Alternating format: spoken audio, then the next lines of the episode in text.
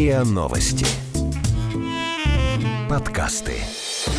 Страхи, ошибки, ошибки, Страхи. страхи. Ошибки.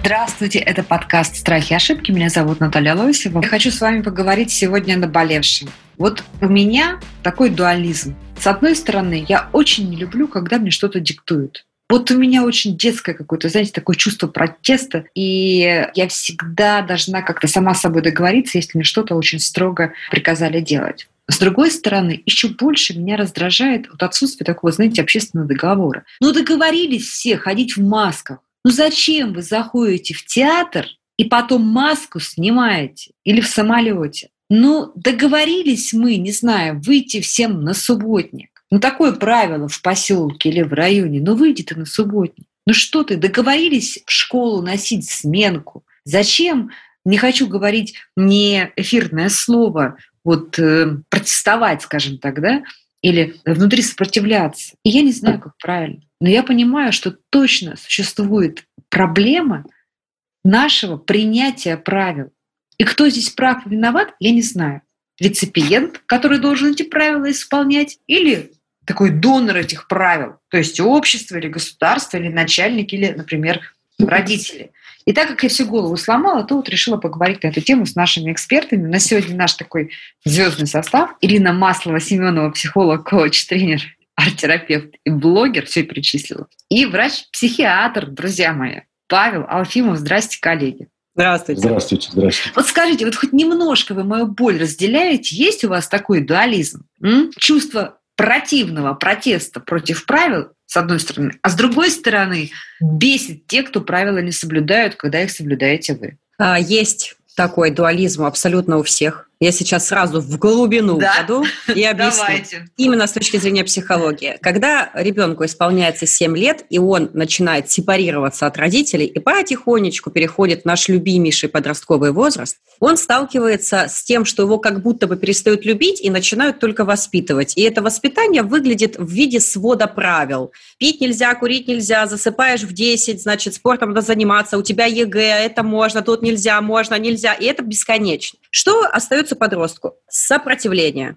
он начинает сопротивляться. Очень сейчас важный момент.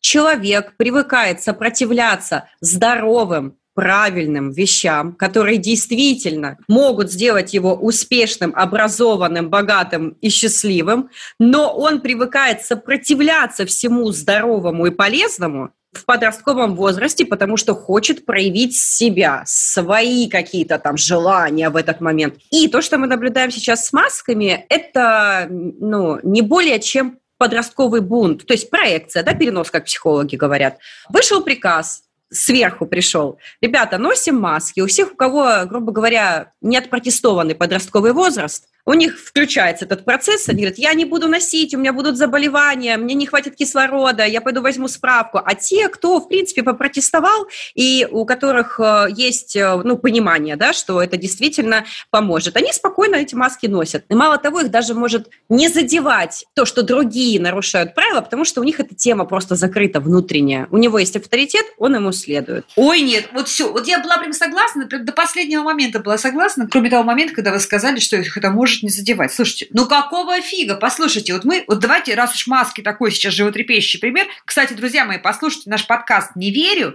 где целый академик очень подробно разложил все мифы и правду про маски.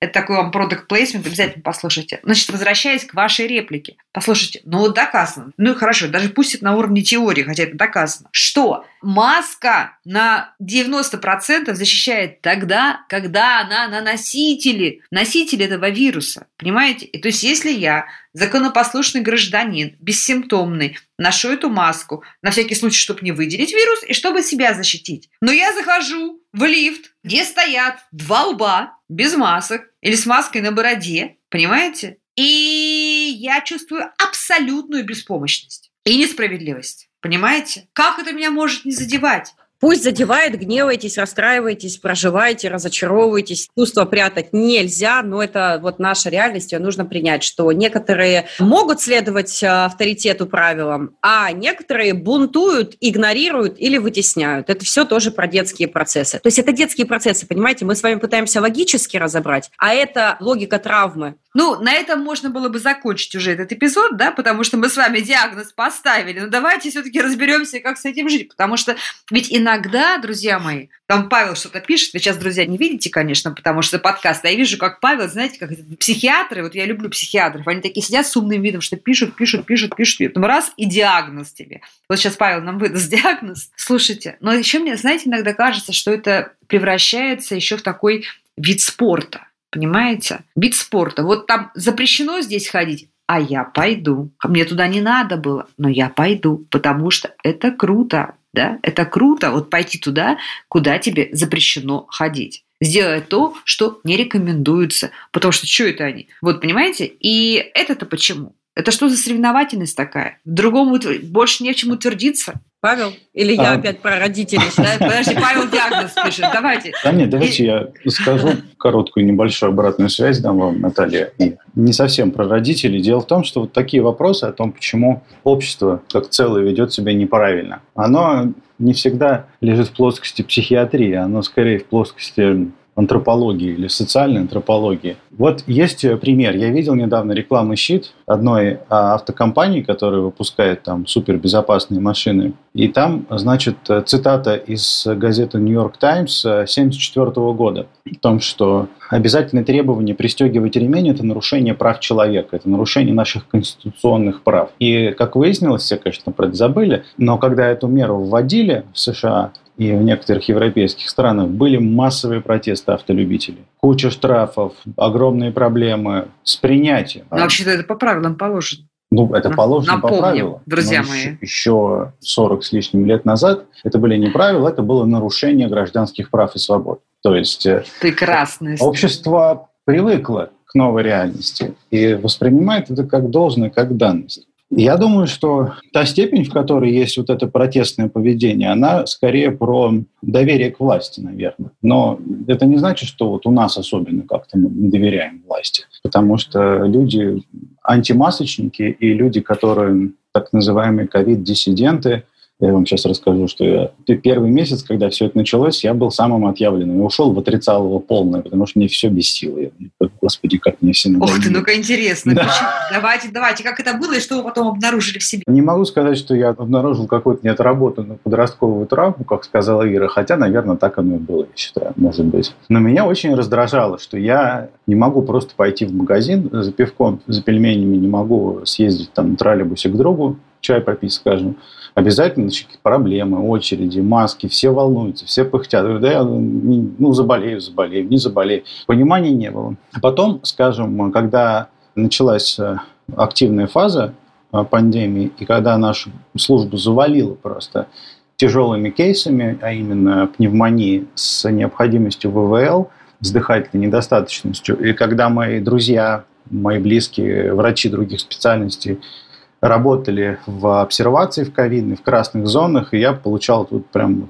Я лишний раз поблагодарил Бога, что я работал психиатром, а не врачом-терапевтом, что меня не загребут. Но в какой-то момент в департаменте сказали, что вот еще чуть-чуть, и мы загребем вообще всех, и психиатров, ну, я, кстати, знаю психиатров, которые пошли и, работать в красную зону. Да, и УЗИ-диагностов, и патологоанатов все будете пахать. И это просто кошмар, когда ты видишь, что ты дежуришь, у тебя там условно на 300 коек 50 э, поступлений в одну больницу, и ты занимаешься э, военной сортировкой, кому из них жить, кому умереть. И ты думаешь, ну да, наверное, все-таки это не просто грипп, наверное, все-таки есть какая-то специфика, и зачем-то люди действительно носят маски. Да, так вот я рассказывал, почему мне кажется, что проблема доверия, она не связана именно с нашим обществом, потому что эти вот движения отрицало, вот так называемые антимасочники, в Европе полно. В Америке это прям вот иллюстративный пример, насколько у них там плохо с доверием, видимо. Но на самом деле не во всех странах. Мы вот видим, что в Испании, например, это действительно, особенно в Барселоне и в той части страны, мы видим активные протесты. А в Италии мне пишут моя учительница итальянского, она мне говорит, слушай, у нас вообще не было этой проблемы. Нам сказали надеть маски. С завтрашнего дня опять надеваем маски. Мы с завтрашнего дня надели все маски. Понимаете, это итальянцы, свободолюбивые разгильдяи, понимаете? Я тут замахала руками сразу. Вот. Так вот, эти свободолюбивые разгильдяи, они просто надели маски потому что они прошли тяжелую весну, когда у них не хватало э, мест в морге, поэтому, то есть мы принять правила и согласиться, неважно, что это маски, это может быть, не знаю, там пешеходный переход, между прочим, да, это, мне кажется, классика жанра, да, или те же ремни. Неужели мы должны пройти через трагический опыт, чтобы вот уже только через личную драму научиться договариваться друг с другом? Почему мы считаем унизительным для себя, унизительным для себя договориться о каком-то правиле. Почему мы считаем это ниже нашего достоинства? Почему мы это считаем каким-то таким в плохом смысле смирением, не в хорошем, не в высоком, а в плохом смысле смирением? Да? Тебя там прогнули тебя. Что в наших мозгах не так? Ну, во-первых, правило связано с внутренними ограничениями. То есть тебе что-то э, нельзя, это что-то может быть неудобно. Мы эти ограничения не очень любим. И вы совершенно верно сказали, что когда есть опыт собственного проживания, кто-то в семье, онкология, какое-то другое заболевание, то сразу начинаешь переводить благотворительность в эти фонды, да, связанные с этой болезнью, как-то влиять. То есть вот только коснешься, все, сразу становится понятно. То есть поэтому я продолжаю эту линию, ведем себя как дети, да, как будто бы есть э, некая более сильная классная фигура, опора, на которую я в случае чего облокочусь, если нарушу правила, и будут проблемы. Ну, то есть вот э, живем как не в последний раз. Или наоборот, хочу, чтобы училка заболела, чтобы значит, сидеть, э, сбежать с урока, или сидеть, задрав ноги, не делать домашнее задание. Ну, есть часть общества, мы их называем эпилептоидный тип. Они очень классно правила усваивают, и им следуют, им так просто, у них так мозг работает. Черное-белое можно, нельзя. Остальные психотипы им сложнее. Просто физиологически даже. Забывает, считает, что не нужно, не важно, какие-то другие мысли. Ну и вот Павел начал с власти. Ну, когда ты заходишь в поликлинику или куда-то, а на ресепшене сидит женщина, у нее маска на подбородке где-то висит, а кто-то, кто выше ее в этой инстанции, тоже там без маски пробежался. Мы так посмотрели, посмотрели и сделали, как нам удобнее и как нам проще. Страхи,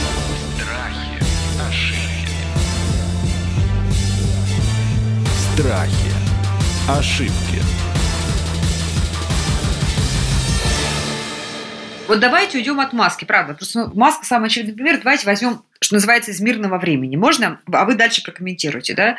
Вот, значит, э, исповедь, что меня бесит. Приходишь а, в спортивный клуб, ну, приличный вроде, там, не дешевый, там, вроде бы нормальные люди какие-то. Значит, написано, допустим, ноябрь или март, грязь-то московская, знаете, вот этот вот жир такой, да, жирная грязь. Написано, наденьте, пожалуйста, бахилы. Ну ладно, если 50% людей, которые приходят в этот недешевый э, спортклуб города Москвы, надевают бахилы. Понимаете? Вот у меня ощущение, что это прям какая-то осознанная политическая оппозиция. Я не буду надевать бахилы. Я потащу весь этот жир и грязь, я сам туда же раню свое полотенце или свои трусы, потому что это вся эта грязь, ее просто не успевают убирать. Но я не буду надевать бахилы. Не заплывать за буйки. Не курить ну, в каком-то месте, где не надо курить, пожалуйста, около остановки, на остановке или около дома. Не надо курить, пожалуйста, остальных тошнит. Правило такое есть, уже закон такой есть.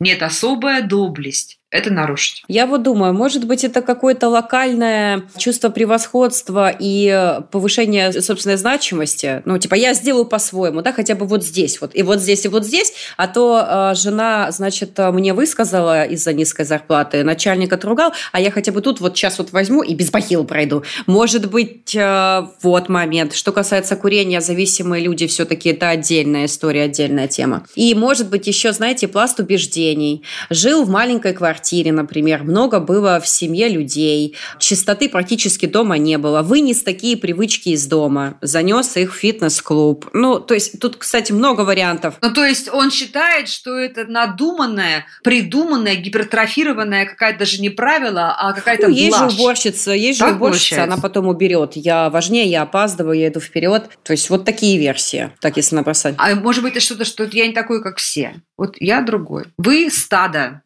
Вот вы стадо надевайте бахилы. И вы стадо не заплывайте за буйки. А я, гордый баклан, заплыву за буек меня затащит волна, но сдохну свободно. Ну так получается, что... Мы сейчас перечислили минимум 5 или 6 феноменов. Они могут быть у разных людей. Да, их сотни, У каждого конечно. своя причина, да, то есть, ну, попытались-то как-то обобщить, потому что я тоже этого всего не понимаю. Ну, вот когда. Павел, ну-ка, вот мне кажется, психиатру пора уже объяснить. Да, мне кажется, все, нам пора, нам, это вы нам нужны. Я не знаю, где здесь пространство для психиатрической диагностики, потому что, конечно, не только эпилептоидные люди склонны следовать правилам. Например, люди тревожные, так Ну, называемые кстати, да, анамкасные. тоже. Да, люди с чертами перфекционизма. То есть им очень важно, чтобы в жизни была структура. Это такая иллюзорная защита от хаоса окружающего мира. И поэтому люди с такими личностными чертами вполне отлично адаптировались во время ковида. У них все нормально. Маски, перчатки, санитайзеры, расписание. Никаких вопросов нет. И то есть они гордятся собой в этот момент, да? То есть они такие, окей, я надену бахилы лучше всех. Ну, можно и так Мой сказать. бахил будет надет безупречно. Ни одна капля московского жира не просочится через эти бахилы. Я доплыву ровно до воображаемой линии между буйками. Ну, в этом тоже же есть Ну, какая-то, наверное. Нет. какая-то радость и доблесть. А вот к вопросу об антропологии, действительно, нам же всем свойственно как-то пытаться доминировать в коллективе. Даже если мы головой там не хотим, хотим сидеть не отсвечивать, мы так или иначе будем Молча доминировать. выпендриваться. Выпендриваться тем, что молчим. То есть это такая необходимая особенность поведения любого высшего примата. Не только человек, но, и, например, бабуины или горилл, бабуин не выше, орангутаны. То есть это какие-то нормальные свойства человеческой натуры. А огорчительно, что у вас они, Наталья, вызывают такие бурные эмоции, потому что это, ну, это, А вы думаете, почему я веду этот подкаст с психиатрами? Э, вот это чувство беспомощности какое-то и недоумение, ну как можно быть такими Конечно. дебилами? Ну вы там все офицеры, Как можно быть таким кандидаты тупым? наук, там Правда. все люди с образованием. Ну что вы себя ведете как животные? Один, о, я забыл одеть. Ну все это, конечно, вызывает недоумение. Но Здесь э, нет такой рекомендации, чтобы один человек мог сделать так, чтобы все остальные вели себя правильно. Потому что у нас общество... Как нам договариваться? Как нам договариваться? Как мне правильно попросить, правильно попросить надеть маску? Или забить? С того давнего момента, когда Жан-Жак Руссо придумал общественный договор, как так называемое понятие, которое теперь кажется смешным, прошло уже очень много лет. И, ну, в принципе, понятно, что, наверное, мы как-то по другим законам руководствуемся. Мы можем посмотреть на, скажем, так называемые очень либеральные страны Западной Европы, например, в которых нравы свободные, очень свободные. Но закон, но дуралекс Да, при этом, да, но закон да, суров. например, Нидерланды. Или там, и мы смотрим, там вот премьер-министр ездит на работу на велосипеде, там это все, они любят этим хвастаться. И все ходят в масках, все соблюдают социальную дистанцию, все смирились, ну что поделать. При этом сказать, что вот э, они как-то очень плотно сплоченное общество, как, например, японцы, да, которые, как вот император сказал, так мы все и сделаем. Мы так не можем, потому что там у каждого свое мнение, они все очень атомизированы, в гости ходят редко, и не дай бог встретить родственника на улице вообще. Я тебя, чувак, не выбирал, до свидания. Ты мне не друг. Но при этом у них нет проблем с масками. Все это про что-то другое. Опять же, я думаю, про доверие. Здесь договоренности, они бессильны. Вот мы с вами можем договориться втроем. Если нас будет 6 человек, 100% один уже кто-то будет это не выполнять. Там. Если нас будет... Нет, Да. ну хорошо, подождите, Павел, ну хорошо, ладно, маски нам сказал надеть злой Так, Путин, да. да? Ладно. Ну да. Допустим. Значит, а, буйки поставил злой губернатор Краснодарского Так. края. Но бахил это в спортзале. Ну тут-то Путина точно нет. Ну правда же. Ну против чего мы протестуем? Ну скажите мне. Папы. Вот она, тема родителей, я Да, дождалась. У у каждого свой э, перенос, абсолютно. Я сейчас сижу, вспоминаю это исследование, называется «Кукла Бубо». Совершенно потрясающе. Детей поделили, одной группе показывали, как бьют куклу, второй группе это не показывали. И потом их через какое-то время соединили обратно в группу, начали бить куклу, и те, кто видел уже это до этого, они такие, давай, мочи, и... А вторая часть, они начали плакать, они были в шоке, как можно так с куклой обращаться. Поэтому, когда мы в детстве видим папу с папиросой, который говорит, ну ты-то, сынок, не кури, когда вырастешь, да, у нас происходит, ну, просто внутренний коллапс, и потом идут годы, чтобы все-таки выработать свой ориентир. Так что же можно, а что же нельзя? И я думаю, что те, которые в бахилах заходят, вот эти правила постоянно на ваших глазах, да, нарушают, они, скорее всего, видели эти нарушения с самого маленького возраста и просто могут делать это бессознательно даже, как бы не специально. А как все-таки реагировать? То есть как даться договориться? Поднимать общую культуру, наверное, состояние и так далее общества, то есть весь, весь этот поднимать. Давайте поднимем завтрашнего Я согласен. дня. Поддерживаю инициативу. Поддерживаю.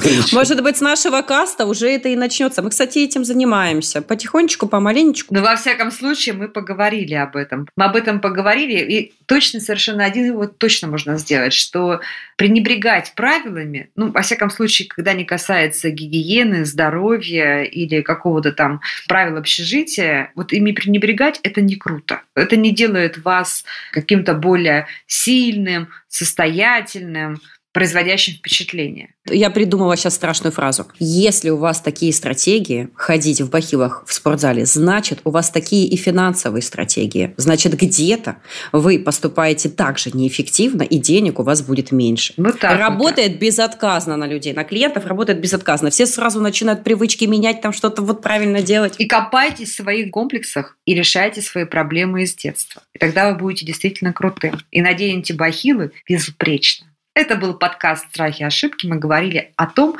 почему многие из нас, да и я чего уж там, протестуют против установленных правил и почему-то их нарушают. А другие, и я в том числе, очень из-за этого переживают. Просто бесит, когда кто-то нарушает правила.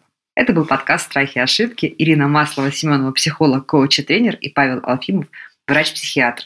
Присылайте, пожалуйста, ваш вопрос. Страхи, ошибки, страхи. Ошибки.